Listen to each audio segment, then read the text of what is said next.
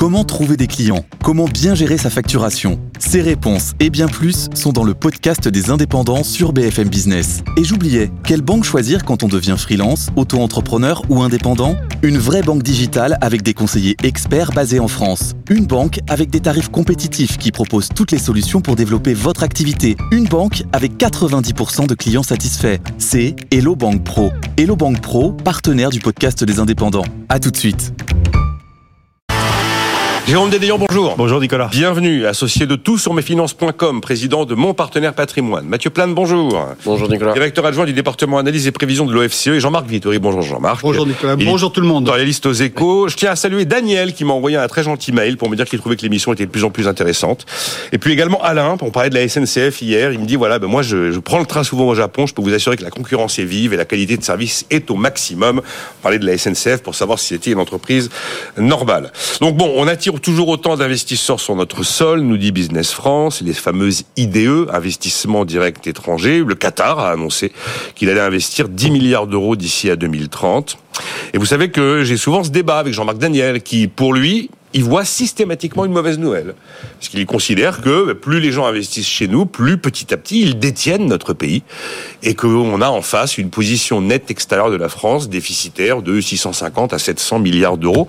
C'est une bonne nouvelle, Jérôme, l'attractivité? Alors, c'est toujours une bonne nouvelle d'être attractif, Ah ben... parce qu'il vaut mieux être désiré que pas désiré. C'est ce que je dis voilà. aussi relativement Alors, souvent. Il y a quand même du bon sens paysan euh, dans la position de Jean-Marc, que je comprends très bien. Hein, c'est une position d'économiste tout à fait euh, respectable, qui dit que euh, il vaut mieux être propriétaire du monde qu'être la propriété du monde. Et, voilà. Et que quand vous détenez un actif, où qu'il soit localisé, si cet actif a des rendements, eh ben ces rendements, ils tombent dans votre poche. Et donc, en l'occurrence, les étrangers qui investissent en France, eh bien, ils font travailler des gens de la ressource, euh, ils font travailler leur capital, on les remercie, mais ils font travailler de la ressource humaine qui est en France, et le travail de cette ressource humaine envoie euh, des dividendes et, des profits à l'étranger pour financer euh, la retraite de ces étrangers. Donc, on a un sujet... exactement le raisonnement de Jean-Marc. Voilà. Et donc, il n'a pas complètement tort. Surtout pour un pays vieillissant, la priorité, c'est de placer son, son épargne à l'étranger. Et, et, voilà. Et donc, euh, on a, on, on préférerait, en fait, être les propriétaires du monde, à condition que ça n'empêche pas notre, ou ça ne prive pas de notre capacité à investir sur notre propre territoire, à notre profit. Alors, il faut quand même se rassurer. Euh, on a, euh, on a quand même le capital de notre très grande entreprise cotée qui est propriété majoritaire euh, des citoyens français via tous nos systèmes d'épargne, euh, de, les, réserves euh, de nos caisses de retraite par répartition, etc. Il n'empêche que quand vous avez un solde commercial qui est déficitaire chronique, eh bien, vous êtes un pays en situation de déclassement. Et c'est pas vous qui dictez votre loi au monde, c'est le monde qui vous dicte votre loi. J'en suis persuadé. Mathieu, plane. Oui, il y a beaucoup de choses, enfin, il y a pas mal de choses à dire, mais sur cette question de l'attractivité, enfin, je pense que ça a été quand même un, un point important dans la politique économique menée depuis dix ans, euh, sur notamment le virage de la politique d'offres. Mmh. Euh, on voit que notamment les baisses de fiscalité, les réformes structurelles, notamment sur le marché du travail, visent notamment dans le discours, à redonner de l'attractivité à la France. Ça a marché et, et ça a, a fonctionné. Est, alors voilà, ce qui est plutôt quelque chose qui a fonctionné, c'est-à-dire qu'on le Absolument. voit dans les indicateurs d'attractivité, la France a regagné des positions, les IDE sont plutôt plus rentrés qu'avant. Euh, donc ça c'est vrai et, euh, et donc c'est plutôt un bon point et c'était c'était le but recherché c'est dire être attractif c'est venez investir chez nous euh, donc ça c'est le premier point. Par contre, ça a été dit, attractivité veut pas dire compétitivité. C'est-à-dire qu'on voit qu'on est attractif et pour autant on n'a pas redressé notre balance commerciale. Très bon Ça c'est quand même une chose qui est aussi ne veut pas dire compétitivité. Voilà, c'est quand même deux points ah ouais, qui non. sont assez différents. Et, et, puis le troisième, c'est que en réalité, euh, contrairement à ce que dit peut-être Jean-Marc Daniel, en fait, euh, sur les IDE, en fait, on a plus d'IDE à l'étranger que d'IDE en France. Quand vous regardez les investissements directs étrangers, en fait, il y a 800 milliards de stock d'investissement étrangers en France et on en a 1400 à l'étranger. La France en a 1400. 1400. On possède oui. plus d'avoir sur les IDE, hein, c'est pas les investissements de portefeuille, euh, à l'étranger que les étrangers ont sur nous. C'est quand même un point important, ce qui est lié oui. notamment aux entreprises des grandes multinationales du CAC 40. C'est la raison pour laquelle la balance des paiements exactement, est exactement. nettement moins dramatique exactement. que la balance exactement. Ce qui va compenser en partie, et d'ailleurs, bon, il y a des effets qui sont qui peuvent être très différents, mais on a un gros déficit sur la balance commerciale en biens, hein, euh, notamment une partie liée à l'énergie. On est excédentaire sur les services et on est excédentaire sur les revenus qui rentrent en France en fait, sur les dividendes versés, les bénéfices qui sont réalisés à l'étranger. Donc on possède quand même hein, beaucoup d'investissements aussi à l'étranger. Donc on n'est pas un territoire qui est juste investi par les étrangers. On investit aussi beaucoup à l'étranger. Donc il faut quand même avoir euh, cet élément-là. Et dans les investisseurs étrangers, attention, les premiers, ce sont les Américains. Après, c'est, je crois, c'est les Suisses, les Allemands, euh, les Britanniques et les Italiens. C'est-à-dire que l'idée que ce soit le Qatar, la Chine, etc., c'est pas tout à fait vrai sur les statistiques. Aujourd'hui, en termes de stock d'investissement étranger, en termes de flux, ça change un peu. Mais pour le moment, quand même, le stock, il est quand même essentiellement avec des partenaires, soit européens, soit américains. Pas trop long, pour oui, je voudrais, juste, ah ouais, je voudrais rajouter un tout petit truc qui est que euh, euh, souvent on dit, ben voilà, le Qatar vient, vient de mettre 10 milliards comme s'il nous les oui, a donnés. Oui, oui. Il nous les a pas ah, donnés. Le... Il les investit, c'est son argent, il en reste propriétaire ouais. et, et, et, il est propriétaire de ce qu'il a acheté. L'origine qatari, elle est pas voilà. perçue comme l'origine britannique. Ce que je veux dire, c'est que c'est pas un cadeau. Ils font pas cadeau de 10 milliards à la France. Ils investissent 10 milliards de leur argent en France et ils seront propriétaires de ce qu'ils auront acheté avec. Et la deuxième chose, c'est qu'en face, on sait très bien qu'on a des politiques fiscales qui peuvent être ajustées à des investisseurs étrangers, qu'on leur fait des facilités, euh, qu'on leur consent euh, des, des, dérogations, etc., etc. Et donc, euh, on, on, pourrait aussi avoir une mesure, je trouve que c'est de l'information publique qui serait propre, de quel est le montant des avantages qu'on leur consent au sens large ah oui, par rapport à leur, leur, investissement ah oui. réel dans notre pays, hein, voir un peu la contrepartie qu'on obtient. Jean-Marc Vittori, nous en tant que journalistes, généralement, quand on a ce genre de baromètre, on se réjouit. On est d'accord. Alors, euh, d'abord, euh, revenir sur le, sur le Qatar. Euh, le Qatar, mmh. c'est 10 milliards sur 6 ans. 6 ans. Oui. Ça fait un milliard et demi par an. bon, rapporté au, au, au stock d'investissement direct à l'étranger en France, c'est infinitésimal. C'est ce que hein, j'ai dit hier aussi, pour relativiser. le premier point. Deuxième point, quand il y a une entre, quand il y a des étrangers qui investissent en France, les dividendes repartent à l'étranger, mais les salaires, ils sont versés en France. Et en tant que contribuable ou que salarié français, je préfère que ces salaires soient versés en France plutôt qu'en Espagne ou en Allemagne ou en Italie, ça me fait moins d'impôts à payer, on se partage plus la, les, les, les, les frais communs. Donc, euh, la voilà. et, et, et, une entreprise verse plus de salaires que de dividendes. Hein, je me permets de le rappeler, euh, même si je pense que la plupart de nos éditeurs le, le, euh, le savent. Le troisième point sur l'attractivité, euh, il y a plusieurs baromètres qui sont sortis ces derniers jours. Vous pouvez prendre ce que vous voulez. Hein. Ça, c'est très vrai. Vous pouvez prendre le oui. chiffre qui est positif, le chiffre négatif. C'est tout à fait. Le chiffre positif, c'est celui des investissements directs. et le chiffre négatif, c'est la perception immédiate. Et, je pense que ce qui s'est passé depuis dix ans, oui, il y a une politique de l'offre qui a été efficace. Euh, et ça, c'est ce que montrent les investissements directs d'aujourd'hui, parce qu'ils reflètent des projets qui ont souvent été lancés plusieurs années, euh, il y a plusieurs années, qui ont été interrompus par le Covid, et puis on a recommencé à négocier en 2021, et puis, et puis on a investi en 2023. Euh, et, donc ça, ça reflète plutôt le passé. Moi, ce qui m'inquiète plus, c'est les, les, indicateurs instantanés. quand vous demandez aux, étrangers présents en France, est-ce qu'il faut continuer, est-ce que vous recommandez à vos collègues de le faire, etc. Là, on voit bien que ça décline.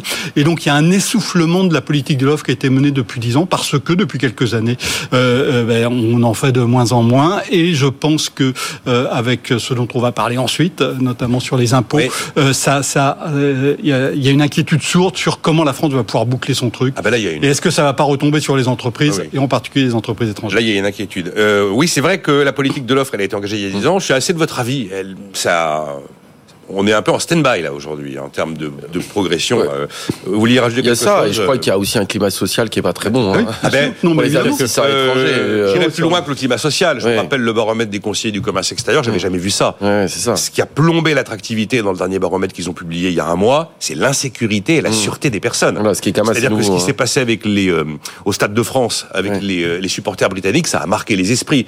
Ce qui s'est passé, des, des, quelques agressions très médiatisées qui ont fait le tour du monde, ça a marqué les esprits. Les drames devant des écoles françaises, ça a marqué les esprits. Moi, c'est la première fois que je disais, euh, généralement, ces baromètres, les conclusions, elles vont directement sur le bureau de Bruno Le Maire. Mmh. Là, c'est sur le bureau de Gérald Darmanin. Mmh. J'ai pas l'habitude, moi, de voir euh, les choses se dégrader de cette manière-là. Euh, avant de parler des impôts, ça me rappelle évidemment le, le rapport de Bruno Coquet. Euh, extraordinaire l'apprentissage. Mmh. Mais il y a encore un débat qui est ouvert pour savoir si ben, il n'y a pas peut-être des grosses économies qui sont réalisables sur l'apprentissage à la suite du rapport de Bruno Coquet qui avait dit 20 milliards d'euros, effectivement grand succès, ouais. mais on aurait pu probablement avoir des résultats identiques en dépensant moins. Et là, comme on est en train de gratter dans tous les sens, et à votre avis, ce qu'il faut se dire, ben voilà, énorme succès, mais peut-être qu'on est allé un peu fort? Ouais, je pense que ça, effectivement, euh, c'est un énorme succès. Euh, qui a été d'ailleurs mené en pleine crise Covid. Hein. Le million est franchi là, hein, ça y est. Euh, avec effectivement des montants très importants parce que euh, la prime justement sur l'apprentissage est extrêmement était importante. Hein. D'ailleurs, ça rendait quasiment le coût de l'embauche euh, nul. Pour la première année, Pour la première année. On est passé de 8 Euh, à 6 ça a 000 été euros. très par apprenti. efficace parce qu'effectivement, il y a eu une montée en charge très très forte du nombre d'apprentis. On l'a vu avec beaucoup de création d'emplois. Donc ça, c'est le point positif. Les entreprises étaient plutôt contentes parce qu'elles ont bien bien joué le jeu. Le, le petit souci, c'est les finances publiques. le petit souci, c'est les finances 20 publiques. milliards. en 20 milliards 2020. quand on a aujourd'hui effectivement des soucis sur les trajectoires budgétaires, ça va poser question d'efficacité de ces 20 milliards, sachant que le problème, en réalité, c'est pas l'apprentissage, c'est que cette prime est aussi était aussi importante pour les gens qui sont très diplômés. Et que toujours l'histoire. Ce qui était dans qu'il faut retirer les bacs plus 4 et plus Voilà, la question c'est est-ce qu'il n'y a pas des effets d'aubaine importants sur les bacs plus 4, bacs Alors. plus 5, les masters qui sont des bonnes finalement des bonnes filières hein, pour les l'histoire d'insertion, mais en réalité qui sont extrêmement subventionnés, qui auraient trouvé du boulot par ailleurs. Il Oui. n'y a pas il y a pas de chômage à ce niveau-là. Donc ça pose la question effectivement du ciblage et donc du coup du montant budgétaire, surtout dans un moment où le contexte de finances publiques est pas très bon. Et donc il va falloir trouver des ressources financières. Mais j'allais dire, c'est une des grandes réussites du quinquennat. Voilà, alors, Alors c'est ça, c'est le c'est problème. l'argument que j'entends. C'est non mais attendez, on, on- on a Tout le monde est voulu, content. on a voulu faire cette, Sauf les finances publiques. ce, ce levier de l'apprentissage qui a été une force des Allemands. On a voulu le, le développer chez nous. Ça y est, on y est. Ouais, on va pas casser un truc qui fonctionne, même s'il y a de l'effet d'aubaine. Jean-Marc Vittori. Alors, je pense que ce qu'a dit Mathieu est très important, c'est-à-dire qu'il y a une partie importante euh, de cet argent qui profite à des bacs plus Ouais. 4, bacs plus 15, 5 qui auraient trouvé un, un- un- un emploi sans Ok. ça. Et en France, bah, quand on ouvre un robinet budgétaire en grand, bah, on a des effets d'aubaine massifs. On l'a vu sur l'ensemble de la politique Covid, et je pense qu'un jour, on aura cette explication sur est-ce qu'on n'a pas ouvert trop en grand et comment mieux faire la prochaine fois. Et, on l'a spécifiquement, clairement sur la question de l'apprentissage pour les bacs plus 4, bacs plus 5. Il y a un autre point qu'il faudra voir, c'est ceux qui sont pas bac plus 4, bac plus 5, ceux qui sont cœur de cible, est-ce qu'ils profitent vraiment de cet apprentissage? Et il y a des premières études qui ont commencé à sortir qui sont pas très rassurantes là-dessus, qui montrent qu'un certain nombre de ces anciens, de ces gens qui sont passés par les filières d'apprentissage, euh, eh ben finalement, ils n'ont pas continué dans le métier dans lequel ils ont été formés. Or que tout l'intérêt de l'apprentissage, en termes de productivité, en termes aussi d'efficacité, en termes aussi d'épanouissement dans l'emploi, euh, et c'est tout à fait important, c'est que ces apprentis ils continuent dans la filière dans laquelle ils ont été apprentis. Et, et là, il y a une vraie interrogation, et là, il faudra faire de l'évaluation très minutieuse pour voir ce qu'il en est. J'avance. Euh, Non, si vous voulez dire un mot, euh, Jérôme, moi, je, suis- d'accord. euh, Je pense que euh, quand, on a une politique publique euh, avec un, une vanne, euh, un robinet de dépenses publiques aussi important qui est, qui est ouvert et un succès en nombre, euh, il faut faire les comptes. À un moment, il faut vraiment se poser la question de l'évaluation de cette politique. Bon, Je pense que le temps est venu euh, parce qu'on doit commencer à avoir un recul suffisant sur des générations, enfin des promotions hein, euh, d'apprentis euh, sur ce qui s'est passé exactement. Ce sera très intéressant de distinguer par profil, par niveau d'études, euh, etc.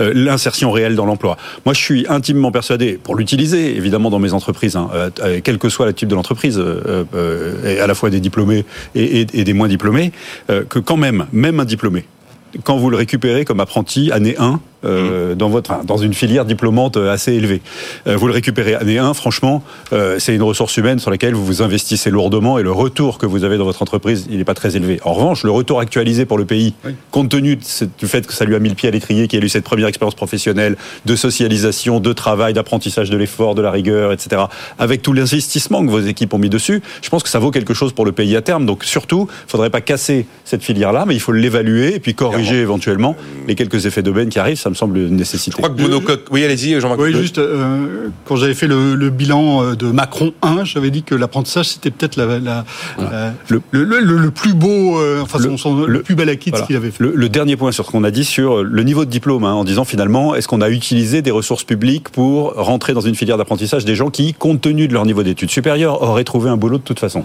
On passe notre vie à dire que ce qui va sauver le pays, ce qui sauve le pays dans la compétition mondiale, sa compétitivité, c'est d'avoir de la ressource humaine ultra qualifiée. Hein, c'est la qualification, c'est la remontée en compétence de l'ensemble de la population au travail. Et donc, il faut faire très très attention, il faut vraiment marcher sur des œufs à ne pas casser cette élévation du niveau général de la population au travail, hein, euh, sur le plan capacité intellectuelle euh, de travail, etc. Parce que c'est ça qui fait la compétitivité d'un pays aujourd'hui. Il faudra que je reprenne le, le rapport de Bruno Coquet. Je crois qu'il disait, Mathieu, mais bon, on passe à autre chose, Ouais. mais il disait 20 milliards sur une année, on aurait pu probablement avoir des résultats similaires en dépensant 8 milliards de moins. hein. C'était ça. C'est ça, ouais. ouais. Il- lui, Ouais. il considérait qu'en gros, il y avait 8 milliards d'effets d'aubaine, euh, à peu près, qui, parce que, euh, même avec un montant de primes ou d'aide inférieure, on aurait quand même des effets à peu près comparables. Donc, euh, lui, voilà, le- ça, son, son, son point de vue, c'est que le coût budgétaire est quand même très très élevé. Vous imaginez. Euh. La nouvelle géniale que ce serait qu'on arrive, après étude, évaluation de la politique publique et mise en œuvre d'actions de, de, transformation ou de modification, à faire aussi bien avec 8 milliards de moins. Ça veut dire qu'on serait capable de travailler sur la dépense publique sur un sujet de grande ampleur sans pénaliser l'efficacité et en extrayant les économies qu'on a envie d'extraire. Ce serait une très, Alors, très bonne nouvelle pour le pays. Juste un petit point, c'est que, à mon avis, les économies risquent d'arriver à un moment donné parce qu'effectivement, ça coûte très cher. Le problème, c'est qu'on on, est un moment de retournement du marché du travail. Et ça va pas être le meilleur moment pour le faire parce que justement, ça avait été fait à un moment, justement cette, cette mise en place avec euh, l'ouverture complète des vannes hein, sur, sur l'apprentissage, c'est au moment du choc Covid parce qu'il y avait la peur d'une explosion sociale avec une hausse du chômage et notamment le risque de génération sacrifiée. Oui, on parlait de ça à ce moment-là. Et donc, on, effectivement, c'est ce que disait aussi Jean-Marc, c'est qu'il va falloir faire le bilan aussi de ces années Covid parce que on a mis beaucoup beaucoup d'argent pour éviter qu'il y ait des chocs qui, des chocs transitoires viennent des chocs permanents et avec des effets très forts. Mais c'est vrai qu'on a eu, on a un peu overshooté, c'est-à-dire que dans certains cas, il y a eu beaucoup, beaucoup de dépenses, peut-être au-delà de ce qui aurait dû être fait. Sauf que là, désormais, il y a eu cette montée en charge de l'apprentissage, qui est importante ça devient très difficile de rogner dessus, surtout au moment où le marché du travail va commencer à connaître des difficultés. Ça devient un de nos amortisseurs sociaux. Eh oui, oui, Exactement. oui, il y a un peu de ça. Bah, c'est une réflexion qui nous ramène aussi à ce qu'on se disait il y a deux jours, je crois, sur la contracyclicité des choix politiques et notamment quand on nous dit qu'on va réformer l'assurance chômage. Alors, est-ce que je vous fais peur si je vous fais ma petite liste? Parce que bon, Bruno Le Maire, pas de hausse d'impôts, pas de je vous ai déjà dit que quand on met bout à bout toutes les économies de dépenses fiscales, continuer à dire pas de hausse d'impôts, c'est un peu border, hein, objectivement. Mais voilà, euh, la nouveauté, c'est que l'idée de monter la CSG sur les indemnités chômage progresse. Elle est réduite aujourd'hui. À Bercy, on reconnaît que euh, les très très fortunés qui arrivent euh, très logiquement d'ailleurs à échapper un peu à l'impôt, les très très fortunés, ah, c'est quand même un problème. Tiens, cette idée ressort. Nous avons la députée Renaissance Stella Dupont qui dit il faut taxer les compagnies pétrolières. Non, il faut pas continuer comme ça. Le modem Jean-Paul Mattei, qui lui continue à dire qu'il faut taxer les rachats d'actions. Alors tous ces trucs-là ont été glissés en 2024 et puis n'ont pas abouti. Mais, mais, mais les, les, bonnes idées ne meurent jamais, n'est-ce pas? Euh, Régulièrement, il y a la tentation de tailler dans le crédit d'impôt recherche. je crois que depuis qu'il existe, on veut tailler dedans. Donc un jour, euh, il y a un coup de hache qui risque d'arriver au but. Il semblerait que pour l'instant, la fin progressive de la CVE n'ait pas été remise en cause et on a à peu près la certitude que personne n'osera toucher au totem de la fiscalité qui sont l'impôt sur les sociétés, l'impôt sur le revenu. Alors vous tremblez non mais euh, euh, ou est-ce que vous continuez à dire non mais il n'y a pas de problème, il y a, y a un mantra Macron, pas de hausse d'impôt et on risque rien. Jean-Marc. Je tremble pas. J'ai écrit il y a six mois, tout ça finira par des hausses d'impôts. Oui. Euh, je suis absolument pas euh, euh, surpris. Quand vous regardez les éléments objectivement, vous voyez pas comment on pourra éviter des hausses d'impôts. La question, c'est pas de savoir s'il y en aura. La question, c'est de savoir quand. Et lesquels. Et la question la plus importante, c'est de savoir lesquels. Comment faire une hausse d'impôts qui ne soit pas, qui soit la moins nuisible possible. Et ça, c'est le débat qu'on devrait avoir. Et moins visible possible aussi. ouais, ça, ça Alors, voilà. si, quand vous taillez une dépense fiscale, ça met personne dans la rue, vous voyez. Oui, mais bon, il y a un moment. Si, regardez la, la caisse de routier avec les agriculteurs. Oui, oui, oui, oui, Ça marche. Oui, oui, oui, oui, oui, oui, Donc, euh, euh, euh, forte hausse des taux d'intérêt, forte hausse de la charge d'intérêt objective. Hein, y a, on peut rien y faire. Je sais pas. Mathieu, je sais, j'ai oublié le chiffre pour 2024, mais 52 milliards de charges d'intérêt. Et, il y a il y a trois ans, on était à 30, 35, ouais. Hein bon, c'est plus de la moitié de la recette d'hier qui part en remboursement. Faut trouver plus de 20 milliards. On rembourse les étrangers. Ça, ça va finir par devenir le premier poste de dépenses ah, oui, oui. Bon, on marquer une pause. Mais votre avis m'intéresse bien sûr. Euh, je suis désolé de vous. Vous voulez dire encore juste un mot euh, Bon, on, reprend, on, reprend, dans un instant. L'inflation sous les 3%, ça y est, mon livret A me rapporte, je suis content. Voilà. Et puis, euh, et puis alors la CADES, quand même le pur bonheur. Allez, à tout de suite. Nicolas Dose et les experts sur BFM Business.